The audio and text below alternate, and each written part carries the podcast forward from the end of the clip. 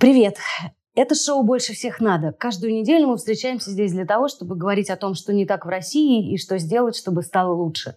Смотрите нас на YouTube, слушайте на всех подкаст-платформах и поддерживайте нас на Патреоне, если вам кажется, что наше шоу имеет смысл. Вы также можете стать нашим спонсором на YouTube. Теперь тоже есть такая возможность. Я Саша Ливергант, а это Паша Меркулов. Э, сегодня у нас э, трудная тема для разговора. Да, у нас принято считать, что у нас э, сложная и жутковатая история. События из нее отголосками отзываются в настоящем с завидной регулярностью. Кажется, что почти на любой исторический факт есть несколько точек зрения и мнений, и споров вокруг этого. Например, тот же самый День Победы, который прошел недавно, вроде бы один из двух праздников, который должен объединять всех нас – но при этом вокруг него тоже развернулась дискуссия. С одной стороны, мы видим официоз, парады и риторику можем повторить, с другой стороны, месседж «больше никогда» и очень болезненную реакцию на детей, одетых в военную форму. Сегодня мы хотим поговорить о трудном прошлом, которое у нас есть, о том, как оно разделяет общество, как нам побороть его, чтобы прийти к более светлому будущему. И помогут нам в этом Николай Пле, исследователь мемориальной культуры, автор книги «Неудобное прошлое». Николай, спасибо, что пришли. И Григорий Юдин, социолог, кандидат философских наук и автор исследования «Преодоление трудного прошлого. Сценарий для России». Здравствуйте. Здравствуйте. Здравствуйте, мы рады вас здесь видеть. И мы сегодня будем говорить э, прежде всего про то, что такое травма для нации, как она формируется, как она преодолевается. Вообще уместно ли называть это травмой, или на самом деле это надо, нужно называть как-то иначе. Потом мы будем говорить о том, как в разных странах преодолевают трудное прошлое, какая идет работа, э, какие есть сценарии. И, наконец, последняя часть – это то, как дело с этим обстоит в России, какие есть у нас низовые инициативы, как, как происходит взаимодействие с официальной риторикой в этом месте, и что каждый из нас мог бы сделать для того, чтобы на своем каком-то маленьком участке менять эту ситуацию. Вот. Первый вопрос. Можно ли вообще трудное прошлое называть травмой? Или это неправильно? Ну, смотрите, можно, в принципе, в этом есть э, какой-то э, смысл, потому что понятно, что это некоторый коллективный опыт, и этот опыт действительно бывает весьма э, травматическим, особенно это касается 20 века, когда, в общем, и, и возникло, по большому счету, э, трудное прошлое, да, то есть такой какой-то объединяющий э, целые большие страны э, опыт, который действительно Э, ну, носит, в общем, что говорить, травмирующий характер. Он часто связан с э, насилием, с э, коллективным переживанием насилия, и это действительно остается в какой-то общей памяти. В этом смысле, да, метафора травмы иногда помогает понять, что произошло, иногда помогает даже выработать какие-то способы работы с тем, что произошло, да, поскольку, в принципе, это слово из терапевтического языка. Да, если у нас есть травма, значит, предполагается, что... Ну, ее можно ну, наверное, ее лечить перебороть. Можно, да, ее нужно лечить. С другой стороны, увлекаться этим тоже опасно. Ну, смотрите, мы часто говорим о том, что вот э, есть какие-то травмы. Да? Холокост – это травма. А, там, гражданская война в э, США – это травма. Репрессии сталинского периода – это травма. А, например, резкий э, шок, связанный с изменением экономической ситуации в 90-е годы – это травма. Да. А вот, например, вся перестройка – это травма. И на самом деле травм оказывается очень много. И понятно, что какие-то там, группы чувствуют одни события э, более близко, да, другие группы другие события более близко. Кроме того, понятно, что то, что мы там сегодня описываем как травму, в какой-то момент начинает э, создаваться как, как травму, начинает описывать как травму, и, и э, то, что еще мы вчера не очень понимали, как переживать, мы начинаем сегодня переживать явно как травму. Поэтому э, травма может быть, в общем, до некоторой степени все что угодно, и это, в общем, как-то характеризует наше человеческое существование. Ну, мы хотели бы жить без всяких травм, да, вот быть где-то там, не знаю, у, у мамы в, в сохранности и никогда оттуда не выходить. Но когда мы выходим в мир, мы, в общем, ну, мы, мы переживаем травму. Да, совершенно верно. Так что с, с этим нужно быть немножко аккуратнее. Это, а, с одной стороны, какой-то способ думать о том, что с нами произошло. С другой стороны, это, эм, ну, как бы э, заставляет нас как-то э, избыточно, драматично относиться к э, собственному прошлому. Mm. То есть, э, Николай, можно считать, что это какой-то тип упрощения, если называть это травмой, или наоборот, очень общо получается, что мы эти все события э, описываем? Ну, скорее, это метафора сильно драматизирующая разговор и требующая э, уточнений и оговорок всегда. Эти, все, кто занимается э, memory studies, коллективной памятью, всегда напрягаются при разговоре о травме, потому что нужно сразу оговаривать э, ограничения этого, этого понятия. Потому что, да, конечно, это удобная и э, используемая э, метафора, да, когда а, общества переживают некоторые болезненные события, массовое насилие и так далее. Но все-таки одно дело, когда не знаю, ты лично пережил насилие, и другое дело, когда ты представитель общества, твой, твой дед э, был репрессирован, или ты гражданин государства, в котором многие репрессированы. Это когда ты переносишь э, язык травмы на разговор об обществе, это довольно сильно ну, неизбежно ставят тебя в такую роль травмированного больного, которого нужно, которого нужно лечить. А, то есть нужны оговорки. Действительно, много а, очень полезных каких-то важных вещей, которые, не знаю, еще Фрейд проговорил про то, что, про то, что э, невылеченные травмы приводят к неврозам и так далее, и так далее. Они все важны, и не случайно вот вся работа с этим самым трудным прошлым называется, тоже это заимствованный из, из терапевтической практики термин проработки да, некоторые травмы. Нужно это прожить, принять, чтобы это не мешало тебе жить дальше, не вскрывалось в виде каких-то неконтролируемых э, неврозов э, и так далее. Но все-таки это, это метафора, и нужно все время, всю дорогу помнить, что это метафора. То есть корректнее говорить именно о трудном прошлом, причем да, нужно в общем, хорошо бы оговаривать этот, этот термин, он не самый очевидный, потому что, да, вот терминологически Григорий говорил о, о Холокосте, о гражданских войнах, о, о э, репрессиях, о советском государственном терроре в России.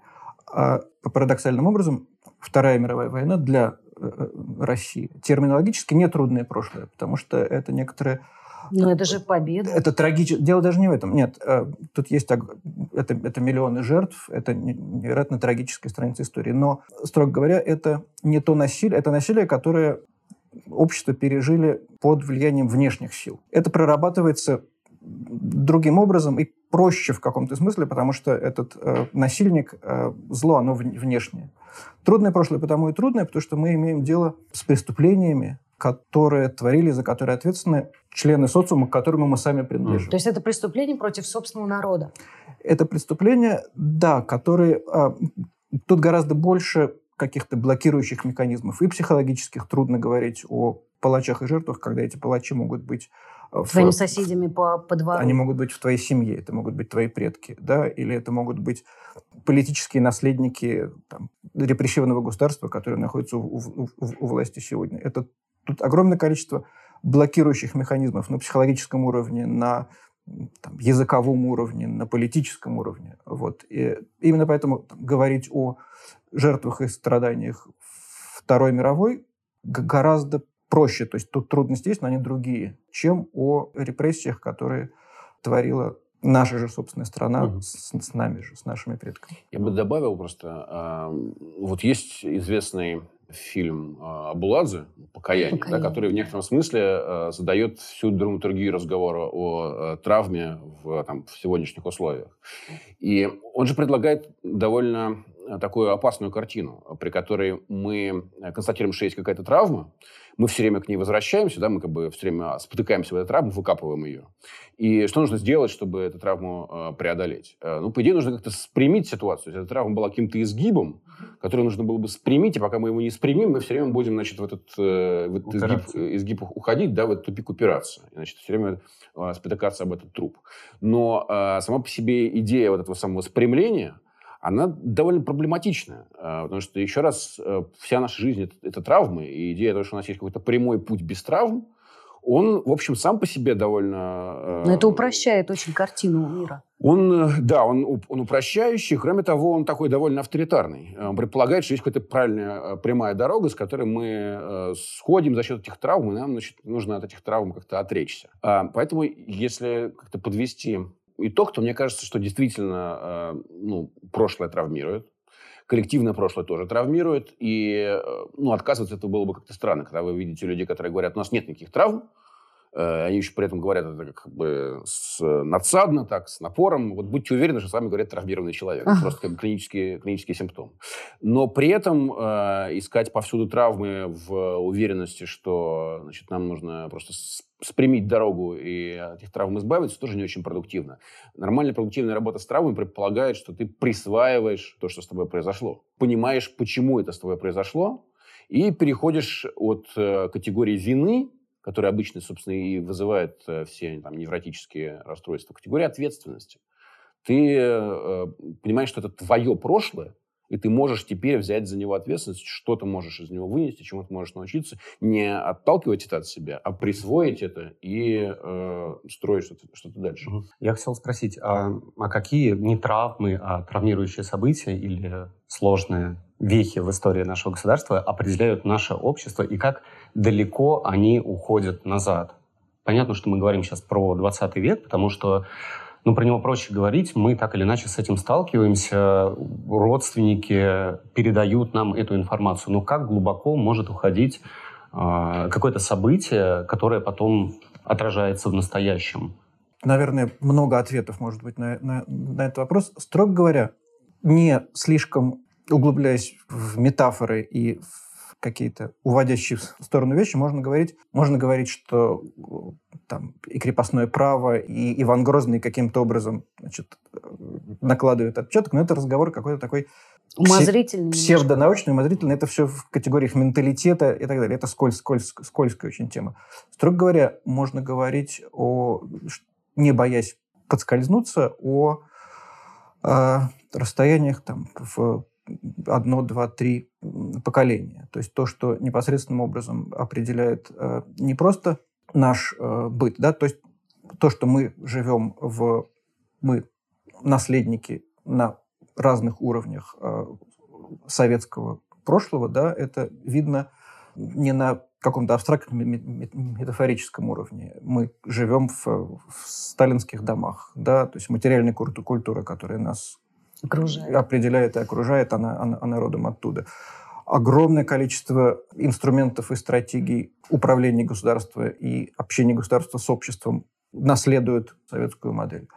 Взаимоотношения внутри общества, боязнь там, горизонтальных связей и так далее, и так далее, боязнь выхода в политику, тоже наследие вот этого. То есть вот на таком уровне э, видны работающие механизмы. Кроме того, на уровне вот в принципе разговор, Григорий сказал, что разговор, разговор о трудном прошлом, о коллективной Э, памяти, это разговор о 20 веке, язык выработан э, на основе работы осмысления Холокоста. То есть это, после, это в общем, после, послевоенный э, язык.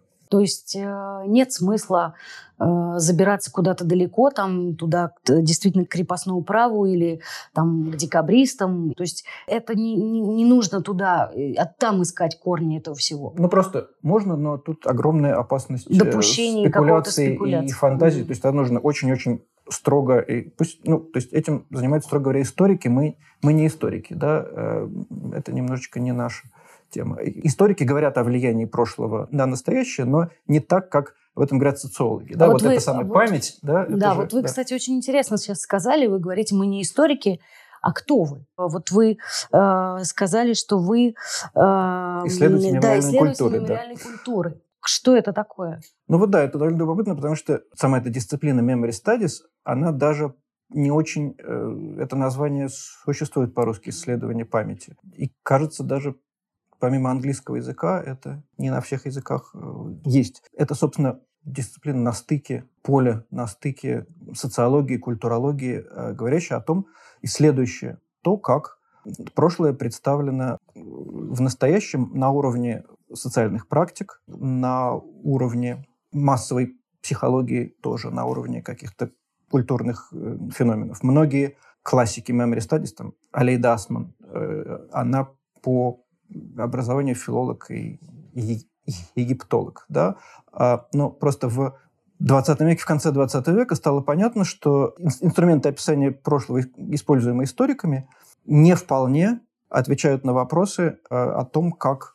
это самое прошлое на нас э, влияет. И э, потребовались новые инструменты, новые способы объяснения, э, говорящие о более, так сказать, непосредственном присутствии этого самого прошлого сегодня. И вот этот вот концепт коллективной памяти, памяти вообще, вот это тоже метафора, которая перенесена из индивидуальной психологии в, в исследование обществ. Это, собственно, тоже попытка посмотреть, как это самое прошлое присутствует в настоящем, потому что то, как мы помним о прошлом, это совсем не обязательно соответствующее фактам знание, да, но определяет оно нас сегодня гораздо история о э, героях-памфиловцев присутствует в современности и э, в современных дискуссиях, в современной э, героической памяти о войне. Она, она важна независимо от того, э, существовали они в реальности или нет. Историки скажут, что будут критиковать это угу. и говорить, и говорить об, что, что, что это миф. А социологи скажут, что да, для памяти о войне это, это, важный, это объективно существующий элемент. феномен. Еще а... с этим походом в, в крепостное право просто есть проблема, э, потому что отчасти это, это проекция э, там, насаждаемого сегодня государством исторического нарратива, mm-hmm. который, вообще говоря, радикально аисторичен. В том смысле, что он пытается убедить нас в том, что э, вся наша история – это такой победный, как говорил Гегель, марш государства по истории. Вот, э, значит, был э, Владимир Красное Солнышко, потом он, значит, передал э, ключи Ивану Грозному, Иван Грозный Петру Первому, Петр Первый, значит, Ленину, Ленин Сталину, значит, Сталин... Сплошная преемственность. Да, и все они друг другу говорили «береги Россию». Uh-huh. Ну, это же ерунда, потому что любое историческое исследование построено как раз на представлении о том, что событие происходит именно в том смысле, что их могло бы и не быть. Да, не было никакого вот, э, значит, предначертанного пути. Да, их могло бы и не случиться. А, и история нас учит э, видеть не только преемственность, которая, безусловно, есть, да, но и разрывы ну, между советским государством и э, империей, есть радикальный разрыв, потому что оно устанавливалось вопреки империи вообще с надеждой всякое государство ликвидировать изначально. Да? Потом этот план не состоялось, как мы знаем. То же самое с другими разрывами мы, когда пытаемся как бы искать какие-то корни того, что с нами происходило там в XVI веке, мы немножко забываем о том, что российская история, может быть, как никакая другая, полна этих самых разрывов. И в этом смысле мы, как бы, если угодно, присваиваем немножко себе чужие проблемы. Да, это как бы, ну, в некотором смысле наши предки, но надо понимать, что это, в общем, другие люди, которые жили в принципиально других обстоятельствах. И мы от них отделены рядом рвов не всегда эти рвы имеет смысл вот, значит, закапывать и говорить, что да, да, мы тоже хотим в 16 век. Я не верю, что в 16 век.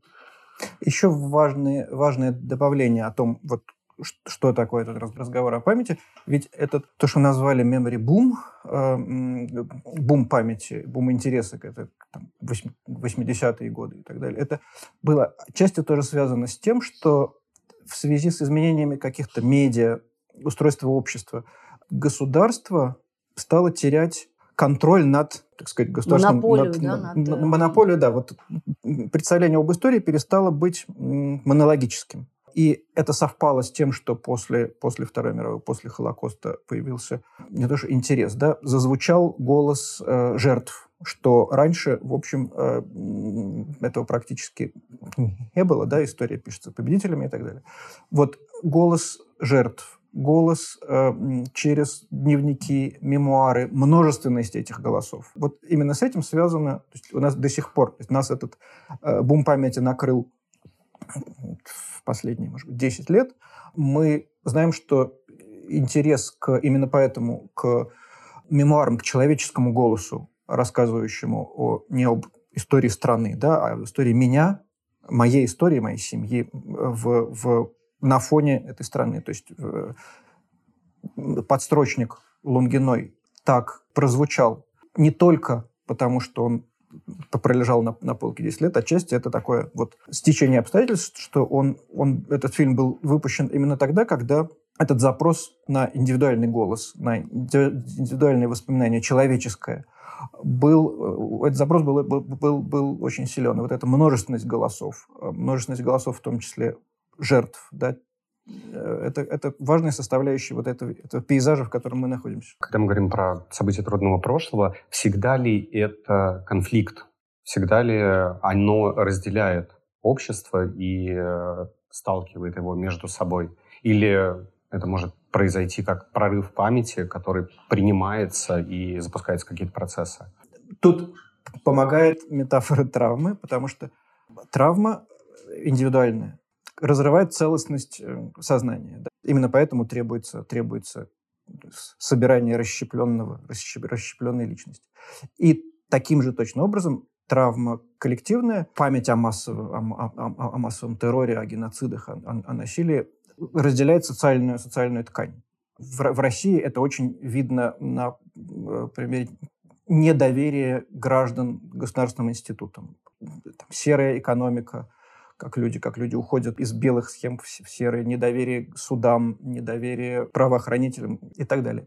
И да, социум оказывается разделен а, э, такими, такими э, травматическими событиями, без, безусловно. Но Именно поэтому, оказывается, вот это одна из задач целей проработки э, прошлого – это собирание общества, потому что ну, только отказываясь и заслоняясь от этого прошлого, мы как раз получается, что мы живем в таких в капсулах, когда кто-то живет в стране, в которой никого не сажали или зря не сажали и так далее, а кто-то живет в стране, где э, были, были репрессии. И оказывается, что мы живем в пузырях, которые Э, не соприкасаются друг с другом, и довольно трудно как-то что-то строить и идти к тому вот светлому или не светлому будущему, про которое был сказано. Я вот э, хочу понять такую вещь. Э, вот вы говорите про бум памяти, про работу с памятью и таку, такую, секую. И есть э, понятие второй памяти. Можете ли вы объяснить мне, что это такое? Да, это термин, который мы в свое придумали Э, такой замечательный философ Александр Рубцов предложил, когда делали э, такой доклад, который назывался «Какое прошлое нужно будущему России?». Э, и это было исследование в рамках этого доклада, социологическое исследование. Мы делали его там в разных регионах страны с людьми, которые, грубо говоря, создают историческую память, потому что большая правда, которую хорошо знают люди, которые занимаются memory studies, но обычно мы не задумываемся, стоит в том, что память не, не, не сваливается на нас с неба. И это не какой-то там след на песке, который у нас где-то там в, в голове э, откладывается. А что и это? Память э, собирают как бы специально, специальные люди.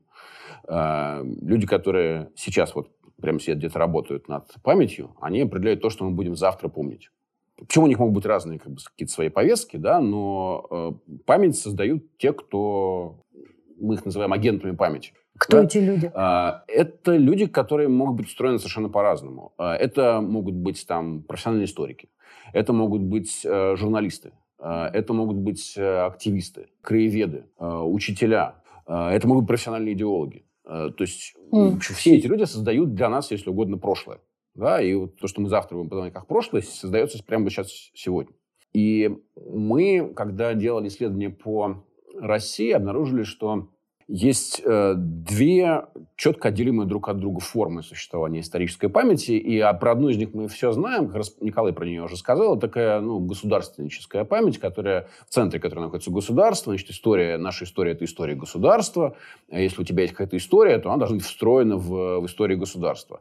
А, главным героем является государство, и оно же создает некоторый исторический нарратив, в котором оно фигурирует. И оно же распространяет этот нарратив через свои инструменты. Да? У него есть какая-то вертикальная система, и она наслаждает через эту систему этот самый нарратив. Э, если бы все этим ограничивалось, то мы, по идее, бы внутри всего этого находились, и, грубо говоря, там предложения поправить учебники, например, они приводили бы к тому, что у нас просто менялась бы память. Но это не так. Э, это не так в современных условиях, и это, очевидно, не так в, в России сегодня, потому что есть целый ряд совершенно других форм памяти, которая устроена совершенно по-другому. И как раз производят э, обычно какие-то низовые активисты. Эта память обычно не про государство, а ее субъектом являются какие-то э, гораздо более мелкие общности. Она часто центрирована на семье, то есть это семейная память. И в России, в общем, последние годы, это не так давно началось. Ну, мне кажется, что это уже на самом деле история 21 века, когда Слушайте, еще всего лишь 40 лет назад как бы помнить о том, кем были твои предки, было э, просто опасно. Ну, ну да, сейчас всеми, бум, всеми, а сейчас бум всех наоборот, этих генеалогических говоришь, да, исследований. Мне, мне, мне все равно, кем, кем была моя семья, но тебя посмотрят как-то, ну, как бы что-то без рода, без племени, что ли, да. И вот эта память, она центрирована на семье, она может быть центрирована как бы локально, да, на каком-то там э, городе, месте. И люди, если познают историю государства, стараются познавать ее через свою семью. Ну, там проекты типа «Бессмертного полка», который изначально, в общем, низовой проект, он примерно так и устроен. Да? Чтобы mm-hmm. мне понять, чтобы мне ощутить тебя частью большой победы, нужно быть, как это через меня прошло. И в этом смысле, так оказывается, моей памятью она устроена э, не вертикальным образом, а горизонтальным. Она обычно через какую-то горизонтальную координацию э, работает, она гораздо более сетевая, да, но отсюда все эти там цифровые хранилища э, данных, да, мы сейчас можем зайти на сайт и узнать, что было с нашими э, предками там во время мировой войны, во время репрессий там и так далее, да. То есть она такая распределенная. И она совершенно по-другому устроена, чем вот эта самая э, господствующая память. Э, ну, можно назвать ее горизонтальной памятью, но вот мы придумали такой э, объединяющий термин «вторая память». И в некотором смысле мы сегодня присутствуем при интересном процессе, который обозначает перелом в том, как мы, в какой форме мы сохраняем прошлое. Вторая память э, все в большей степени э, вытесняет первую. Вообще нужно, нужно сказать, что между ними какого-то такого прямо сильного вот, я как нет. раз хотела сказать, что не получается ли в какой-то степени, что благодаря существованию двух этих памятей у нас получается ну, полная картина. Да, потому что ты можешь условно говоря, ты, ты знаешь историю своей семьи, что произошло с твоими предками, и у тебя есть официозная картина. Ты одно на другое накладываешь, и у тебя получается, в общем-то, довольно э, цельный взгляд. Нет, цельного там, честно говоря, э, мало чего может получиться, потому что... Э, ну, ну потому что она подрихтована вот официально. Это, ну, а, э, любая, любая история подрихтована, любая память подрихтована, она селективная, она избирательная и так далее. То есть и миф о том, что мы можем писать книгу, такую летопись времен, в которой будет все, как оно было, ни один серьезный историк никогда с этим работать не будет. Но с первой памятью, да, с государственной памятью, в чем проблема? В том, о чем говорилось раньше, что у нее есть как бы понятный субъект, это государство. И оно как бы всегда на правильной стороне истории. Все, кто в него не вписывается немножечко, они как бы оказываются в неправильной стороне истории. А в нашем случае в него не вписывается в той или иной степени ну, почти любой. Что у любого есть предки, которые, значит, были не на той стороне баррикад, не на той стороне колючей решетки, э, колючей проволоки, да, не на той стороне решетки. Э, и в итоге оказывается, что не понятно, чья это вообще история. Поэтому между ними, конечно, есть довольно заметные как бы, э, конкретные конфликты, да, которые каждый из нас э, переживает, потому что не, не всегда понятно, как можно ну, вписать, например, память о том, что ты знаешь о своей семье в этот большой нарратив. С другой стороны, какой-то войны между ними тоже нету, потому что вторая память, она такая более гибкая и немножко как э, река, которая натыкается на препятствие, она начинает огибать это препятствие и вместо того, чтобы вступать с ним в какое-то фронтальное столкновение, предпочтет уйти в сторону. Поэтому сегодня мы видим такую стратегическую борьбу между этими двумя формами памяти, которые, ну да, как-то пытаются друг с другом э, конкурировать. Пример приведу. Просто я, я недавно это вычитал, нахожусь до сих пор нахожусь под впечатлением. И по поводу, сейчас было много публикаций э, в связи с юбилеем, с годовщиной Победы и с Днем Победы. И э, я наткнулся на поразительную историю. Есть э, известная песня «На безымянной высоте». И да, это подвиг 18 человек, которые сдерживали там, сутки несколько сот э, немцев, э, и 16 человек из них погибли. Выжили двое чудом, их там контузило, все. Э, вот были чествования советские, там, передачи, приходили эти двое, на... им посвящали передачи, их показывали по телевизору, и про одного из них говорили, а вот, ну вот этот потом работал на заводе, а вот второго была тяжелая судьба. Если погуглить, у одного из э, них он попал в плен, и после всего этого еще довольно много лет сидел в лагере уже советском. А вот как бы это первая память, первый вот этот нарратив, он такие истории выталкивает, он их не, не, не, учитывает. А Сейчас, когда вот это стало известно, там, я знаю, что э, сотрудники музея, там, одного из музеев, э, сказали, что вот это нам интересно, мы соберем его историю и в экспозицию вставим, потому что как бы нам сейчас важно, вот, важны вот, вот, вот, вот, вот такие истории человеческие. А такое разделение на первую и вторую память – это наше изобретение, наш феномен? Есть ли еще исторические примеры других стран, где так происходит? Эм, не, ну мы это действительно э, ввели такое развлечение просто на, на российском материале, но в принципе э, правда стоит в том, что форма исторической памяти действительно меняется в э, последние там, ну, полвека уж точно. Это, э, как правильно сказал Николай, во многом связано с э, Холокостом и с тем, что его не получается никак вписать в, э, вот, в самую, такую государственническую память. Ну и, в принципе, во многом с трансформацией государства, да, потому что государство же в таком непонятном состоянии сегодня находится. Оно, с одной стороны, вроде как усиливает там свои надзорные функции, с другой стороны, оно как бы немножечко э, отходит в сторону, давая нам, в общем, делать, чем, чем мы хотим. И поэтому в многих э, странах, разумеется, формируются вот такие альтернативные способы создания памяти, которые не центрированы на государстве, которые производятся снизу. Они, кстати, могут часто конфликтовать друг с другом. Да? То есть у вас могут быть, там, не знаю, два таких низовых историка, которые будут рассказывать истории, которые друг другу не будут сходиться. И вообще идея о том, что, ну, грубо говоря, есть много разных историй, и они всегда будут как бы вот э, прям четко биться друг с другом. Это относительно э, недавнее явление. Мы просто, Россия в него как-то довольно быстро въезжает в, в последнее время. Во многом потому, что ну, историки сделали свою работу, да, потому что люди, которые ходили в, в архивы, открывавшиеся в конце 80-х, начале 90-х годов, некоторое время казалось, что ну, вот, э, это было все зря, и там, никому это не интересно. А потом с лагом это дало, начало давать результат. Да? Через там, 15 лет Э, то, Это что они там нашли, да. да, к этому появился интерес, и поэтому сейчас люди э, ходят в, в архивы, что-то выясняют про своих э, предков и так далее. Потому что стало понятно, что история может быть разной, ну и ничего нет страшного в том, что твоя история с чьей-нибудь чужой историей э, не сойдется. Вы вот говорили, чуть, чуть раньше говорили о том, что есть разные способы проработки этого трудного прошлого, и поскольку это не наша собственная российская проблема, значит, у разных стран есть такие способы. Какие есть модели э, работы с этим трудным прошлым, и, соответственно, есть ли у России своя модель, или она что-то будет брать у своих э, ну, западных коллег, что называется? Как вообще устроено это в других странах? Ну, э, да, я даже попробовал про это, про это написать книжку, потому что э, у нас по поразительным образом э, вот в разговоре о работе с памятью о, о советском государственном терроре я предпочитаю не говорить о репрессиях, да, потому что репрессии mm. это эфемизм, в общем, придуманный в хрущевские времена. Советский государственный террор, это, строго говоря, называется. А у нас при этом разговоре не присутствует опыта других стран почти. Да? Ну, то есть мы все рутинно говорим о том, что вот есть Германия, которая покаялась, что бы это ни значило. Вот. А, и, значит, это используется обычно для того, чтобы показать, что у нас все плохо, вот у Германии все хорошо, а у нас все плохо. Других примеров э, других стран в разговоре обычно в публичной дискуссии почти не присутствует. А огромное количество стран в э, второй половине 20 века, в начале 21-го проходят вот этот путь выхода, выхода из диктатур да, и, и работы с э, их наследием. И, во-первых, пример Германии тут плохо приложим, ни, никак не приложим к России, и, во-вторых, он, в принципе, уникален даже на, в мировом масштабе.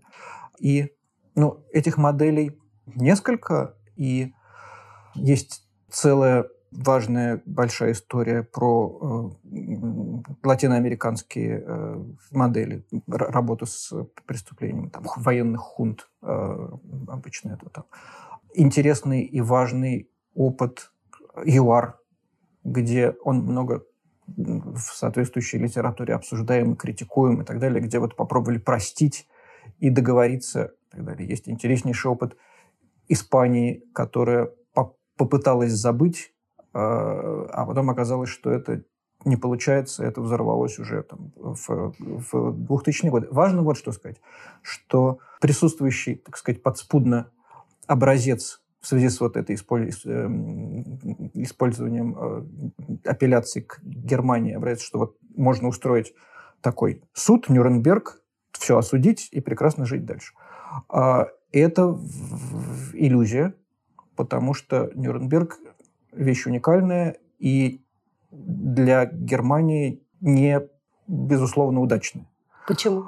А, потому что это был суд победителей, а, который самой же Германии потребовалось еще больше 10 лет, чтобы преодолеть негатив, связанный с Нюрнбергом, с денацификацией, насаждаемой вот так силой и извне, и воспринимавшейся как именно такое внешнее насилие. А, чтобы только в 60-е годы вот начались франкфуртские процессы над теми, кто работал в концлагерях и так далее. Только в 60-е годы началась настоящая работа не сверху, а, так сказать, из, из, изнутри. Только к 90-м годам э, вот мы стали нащ... и, и, иметь, вот началось нащ... нащупываться то что, то, что сейчас вот называется Германия покаялась. Это очень долгий процесс, и э, вот это вот правосудие победителей сверху, оно его э, значительно замедлило в, как, в какой-то момент. И э, то, что Нюрнберг – это хорошая модель, это иллюзия, а практика показывает, что опыт других стран показывает, что, кажется, э, наиболее практически э, работающая модель – это модель компромиссная. Это модель вот так называемых комиссий правды и примирения, когда так или иначе происходит договорный транзит э, диктату, диктатуры Э, уходят не благодаря победе над Германией, да, а каким-то более сложным образом. В результате торга и э, э общество компромиссным образом э, решают, как им жить дальше и выторговывают эту самую, э, это правосудие, так сказать, компромиссным, компромиссным И в какую, вот какая страна пример как раз такого подхода? Э, мне ну, кажется, да, мне кажется, я, я, я когда этим занимался, я себе запретил говорить о, какой, о каких-то а. странах, как о образцах для, а. для, угу. для нас. Да? А, все такого рода опыты э, уникальны.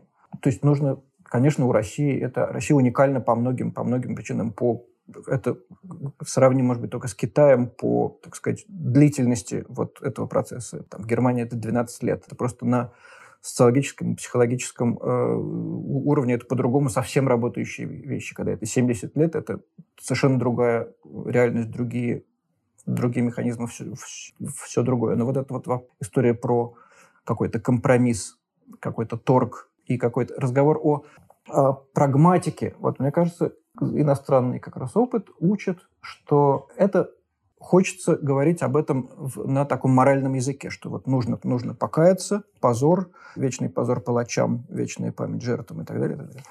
и те, кто не, не хочет каяться, они наследники палачей, их нужно, значит, над ними нужен, э, нужно устроить Нюрнберг и так далее. Это не разговор. А разговор – это, а, например, тезис о том, что, вообще говоря, э, дискурс ответственности, там, выплата компенсации жертвам, это э, механизмы, которые позволяют новой власти легитимизировать себя, приобрести доверие у электората.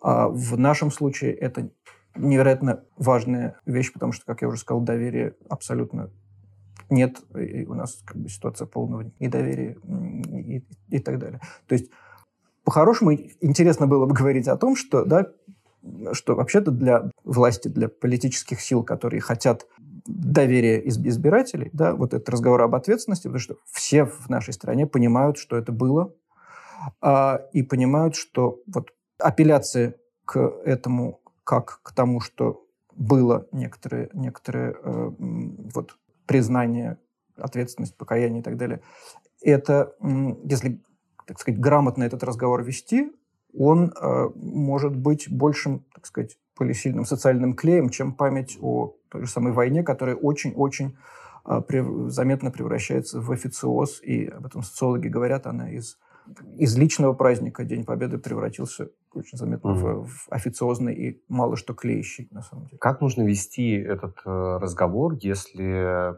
на моем примере я могу сказать, что в у меня у родственников были противоположные стороны, противоборствующие. Одни родственники убивали других. Как можно это склеить и договориться жить дальше? Тем более, если это неким образом э, транслируется и э, как будто бы продолжается сейчас вот это разделение на две стороны. Ну вот много раз приводился этот пример, но он очень просто яркий. Да? Это такая человеческая ситуация, которая очень, очень модельная. Когда известный Денис Карагодин э, стал публиковать документы а, с именами тех, кто участвовал в расстреле его прадеда, ему написала внучка одного из тех, кто в этих расстрелах принимал участие. А, и она ему сказала, что ну, я не могу прощи, попросить прощения за своего деда, потому что я, на, на мне нет его вины, но есть ответственность. И мы с вами вместе в том смысле, что я осуждаю это как преступление. Нам с вами не о чем тут спорить. Да? Я признаю, что это было, вы признаете, что это было. Как бы, вот признание того, что, как написано в Сандармохе, люди не убивайте друг друга, что убивать людей плохо, государство не может убивать своих граждан.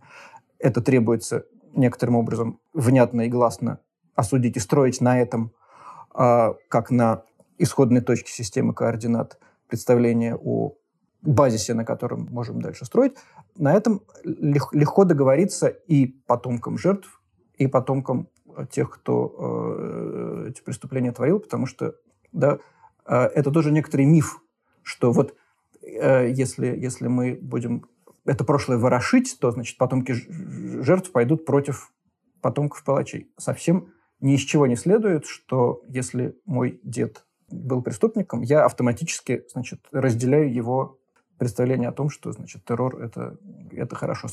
Скорее наоборот. Если мы говорим про российский какой-то путь, то как он должен быть э, устроен, ну, в идеале?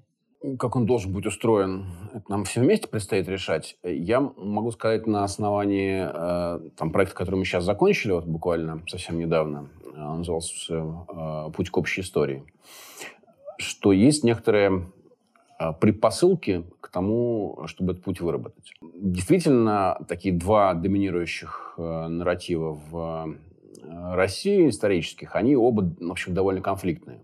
Один из них такой явно репрессивный. Э, репрессивный не в буквальном смысле слова. Он, он репрессирует, он подавляет любой альтернативный взгляд на, на историю. И это тяжелый путь, потому что э, речь идет не просто о том, что там одни люди подавляют других, хотя мы это иногда видим, но, как мы уже выяснили, что в человеке, в общем, одна часть его подавляет другую, потому что, еще раз, это, э, это не какая-то уникальная ситуация вот, ваша, да, когда в одной семье есть, значит, потомки тех, кто расстреливал, и потомки тех, кого расстреливали, да. Это очень распространенная ситуация в стране, по мере того, как э, люди узнают о своей семейной истории, у тебя внутри возникают э, как бы две тенденции. Да? И такой репрессивный нарратив, он заставляет тебя давить самого себя. Да? Это, в общем, ну, как бы тяжелое такое эмоциональное состояние, поскольку ну, задавить это полностью не, не получится.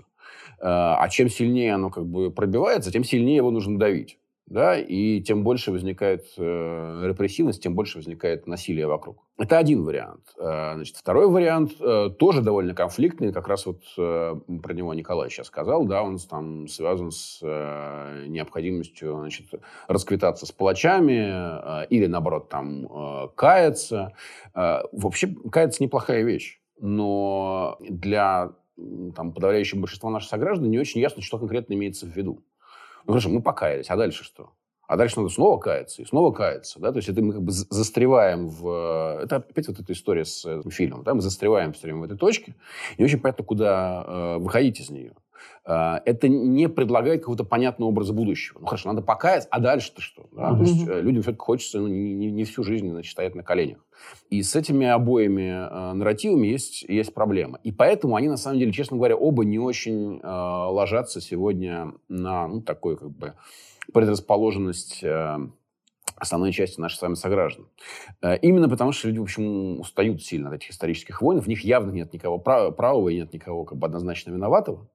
Э, и это всем уже ясно. И поэтому, если мы говорим о том запросе, который сегодня существует, то вот наш коллега Дарья Хлевнюк говорит о так называемой нейтральной истории. Что это означает? Это означает, что мы занимаем такой немножко над схваткой чуть-чуть. Дистанцированную, да, такую позицию по отношению к, к истории. Мы, значит, такую объективную. Мы говорим, что вот это было, и такое было, и такое было, и все это, в общем, в наш, часть нашей истории.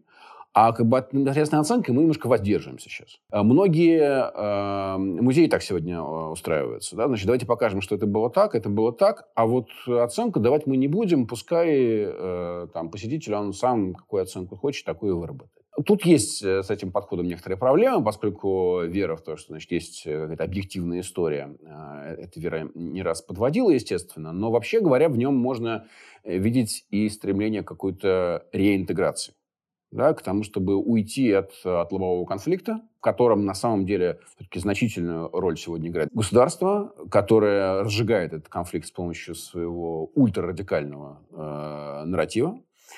И оба этих э, воюющих лагеря, они как бы не очень замечают, что они как бы воюют в небольшом пятачке, а вокруг в целом основная часть наших сограждан не очень хочет во все это э, влезать. Поэтому отсюда берется такой как бы более, ну что ли, взвешенный, э, спокойный э, подход к, к истории. Там людей часто, например, пугает, что э, проводить какие-то опросы, да, то отношение к каким-то там одиозным фигурам вроде там Иосифа Сталина, Сугубо а, положительное, оно, да. Нет, оно не сугубо положительное, это неправда. А, если мы посмотрим на эмоции, которые люди высказывают, то это как бы э, безразличие или уважение. Да? Ну, как можно уважать Сталина? Но минуточку. Сталин – это часть чьей истории? Это как бы чья-то чужая, что ли, история? Какие-то другие люди были? Мы должны уважать собственную историю. Но это часть нашей истории. В некотором смысле это, в общем, ответственная позиция. Потому что мы говорим, что да, это часть нашей истории, нам нужно это уважать. Потому что если мы, пока мы не начнем это уважать, да, это не значит поклоняться.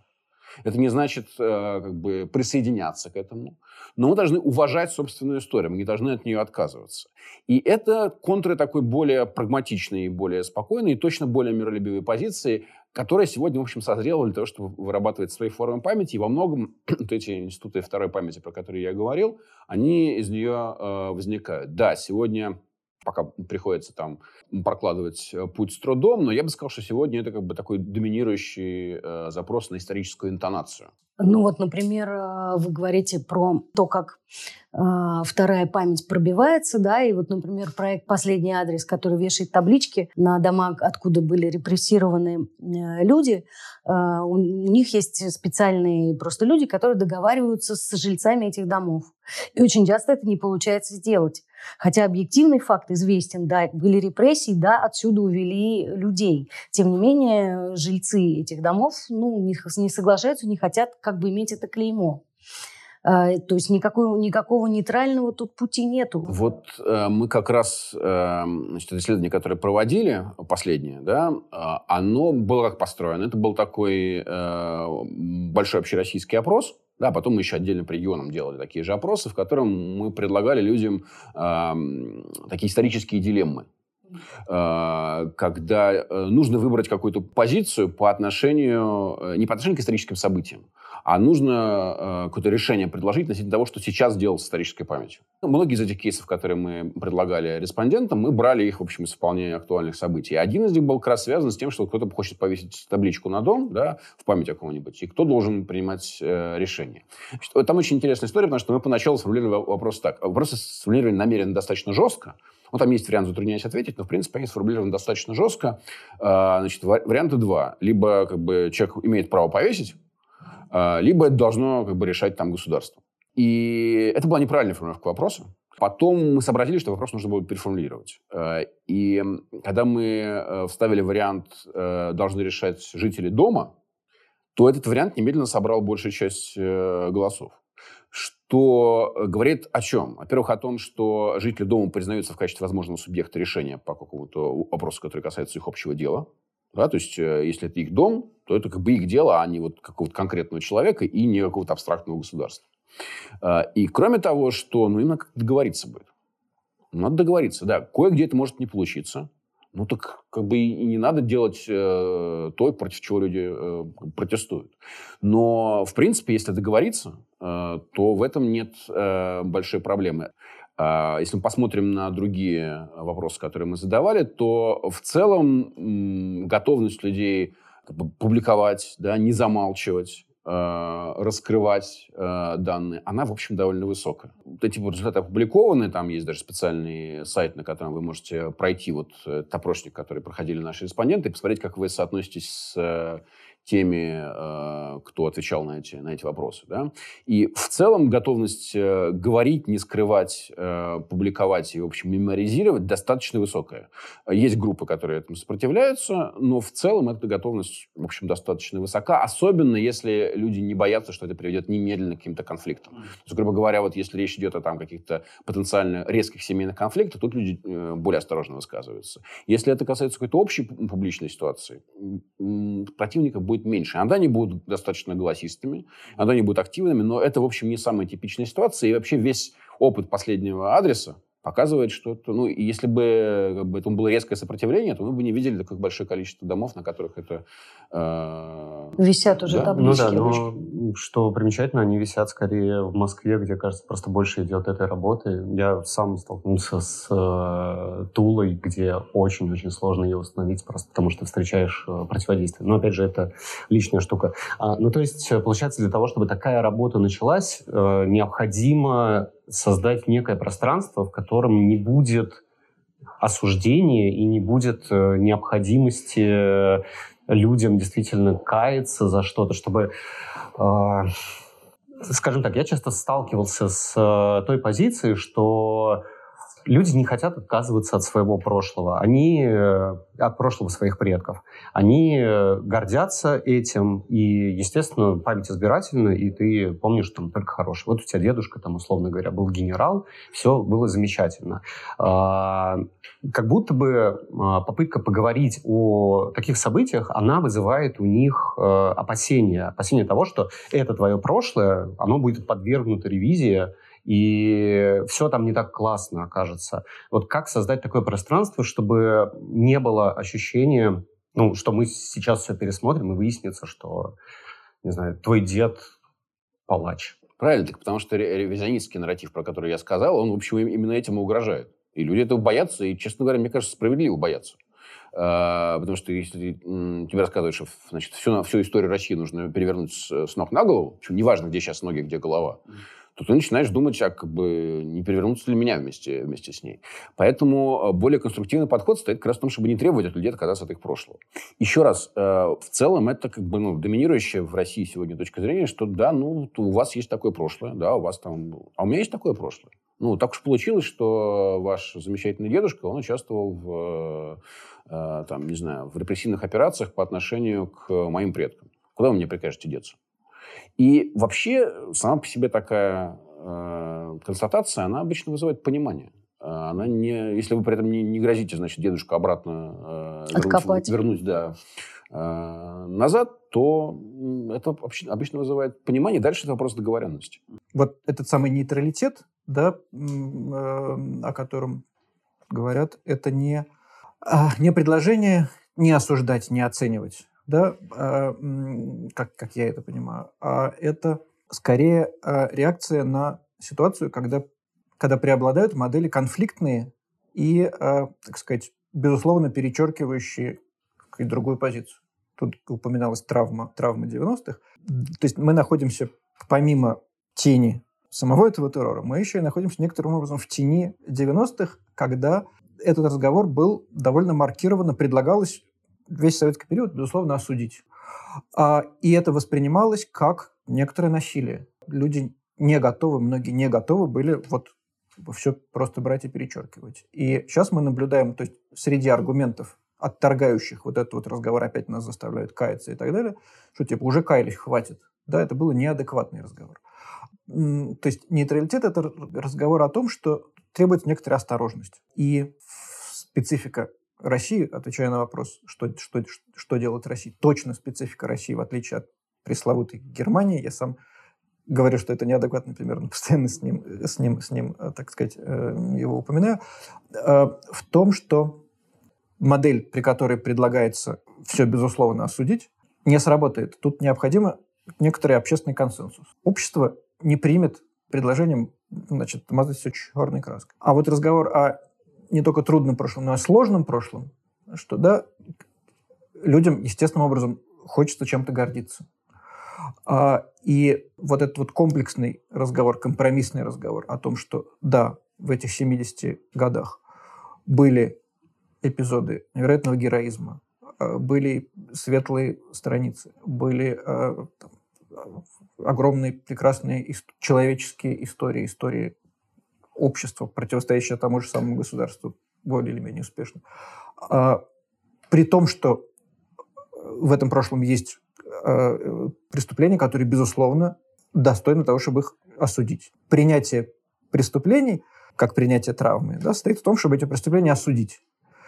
А, но это прошлое, в нем есть много разного. И это принятие предполагает осуждение того, что достойно осуждения, и какое-то другое, не знаю, благодарное, еще какое-то принятие того, что достойно этой самой благодарности или... Возвращаясь к началу, к, к понятию травмы и к тому, как она вообще образуется, вот сейчас мы находимся в ситуации, когда, э, ну, опять существуют репрессивные системы в той или иной степени, как бы сложная ситуация, там государство закручивает гайки и так далее, и так далее. Не получается ли, что мы сейчас тоже присутствуем при новой какой-то травме, то есть что ее нам наносят в данный момент? Вот с травмами прошлого я понимаю, какие есть пути. А если она нам наносится сейчас, можно ли что-то с этим сделать? И можно ли ее осознать как травму сейчас? Или это просто допущение? Ну, опять тут э, не надо так сильно бояться э, травм, да, как уже было сказано. Э, да, увы, э, травмы случаются, а может быть и хорошо, что они случаются. Ну, не было бы травм, в общем, не было бы никакой истории. Ну, сейчас такой момент, когда нужно пройти через, через это э, непростое состояние. Почему оно непростое? Оно непростое именно потому, что пропадает действительно э, общий язык для, э, для разговора. И я бы сказал, что площадка, любая площадка для разговора начинает э, ликвидироваться. Еще раз, несмотря на то, что как раз снизу идет запрос на какой-то более спокойный, более взвешенный и более такой реинтегрирующий разговор. Но я просто не... Сейчас любят с нами вспоминать про 37-й год чуть что. Это плохая параллель. Ну, это плохая параллель просто по характеристикам нашего политического режима. У нас нет тоталитаризма. Не знаю, может, будет. Но пока вот нету. И, честно говоря, ну, мы не, не близко к этому находимся. Это не значит, что как бы, если у вас режим тоталитарный, то у вас все замечательно. А, нет, Николай не случайно проводил примеры там, латиноамериканских стран. Там не было тоталитарных режимов, там были жесточайшие авторитарные режимы. А, я не знаю, что еще хуже, на самом деле, да, вот для, для сегодняшних условий. А, поэтому да, мы, конечно, будем проходить через какие-то травмы, ну и в некоторой степени проходим, ну, потому что вот, например, белорусский случай, да, то, что происходит в Беларуси сейчас, это очень похоже на, э, там, на какие-то латиноамериканские кейсы. Это военная хунта. Э, эта военная хунта, она, очевидно, значит, не пользуется никакой существенной поддержкой населения. Она, в общем, объявляет террор против, э, против него. Э, самое плохое в этом, что она как бы берет в заложники тоже часть граждан, и дальше потом придется с этим как-то иметь дело. Ну, потому что там есть люди, которые там друг друга бьют, значит, сажают в тюрьмы на длительные сроки и так далее. Убивают, и с этим придется что-то делать.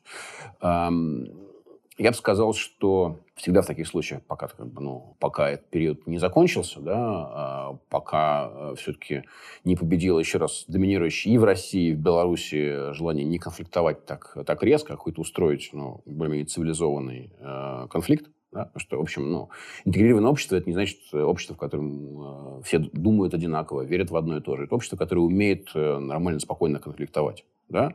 да, иногда эмоционально, иногда там, может быть, с перехлестами, но без э, каких-то резких разломов. Э, мы, в общем, созрели а, для этого вполне и в России, и в Беларуси. Э, системы, которые существуют, они очень искусственно сейчас э, сдерживают эту тенденцию. Они могут ее сдерживать еще некоторое время, поскольку они как бы захватили силовой э, аппарат. Но тенденция работает против них. Сейчас, мне кажется, пока вот эта тенденция не дошла до конца, важно сохранить какое-то спокойствие и уверенность в, в собственной правде. Спасибо большое. Спасибо. Это было «Больше всех надо» шоу о том, что не так в России и что стоит попытаться сделать, чтобы стало лучше. Подписывайтесь на нас, включайте уведомления о выходе новых выпусках, э, слушайте нас на всех подкаст-платформах. Будет очень здорово, если вы поддержите нас на Патреоне или прямо здесь на YouTube. И спасибо. Увидимся на следующей неделе. Пока.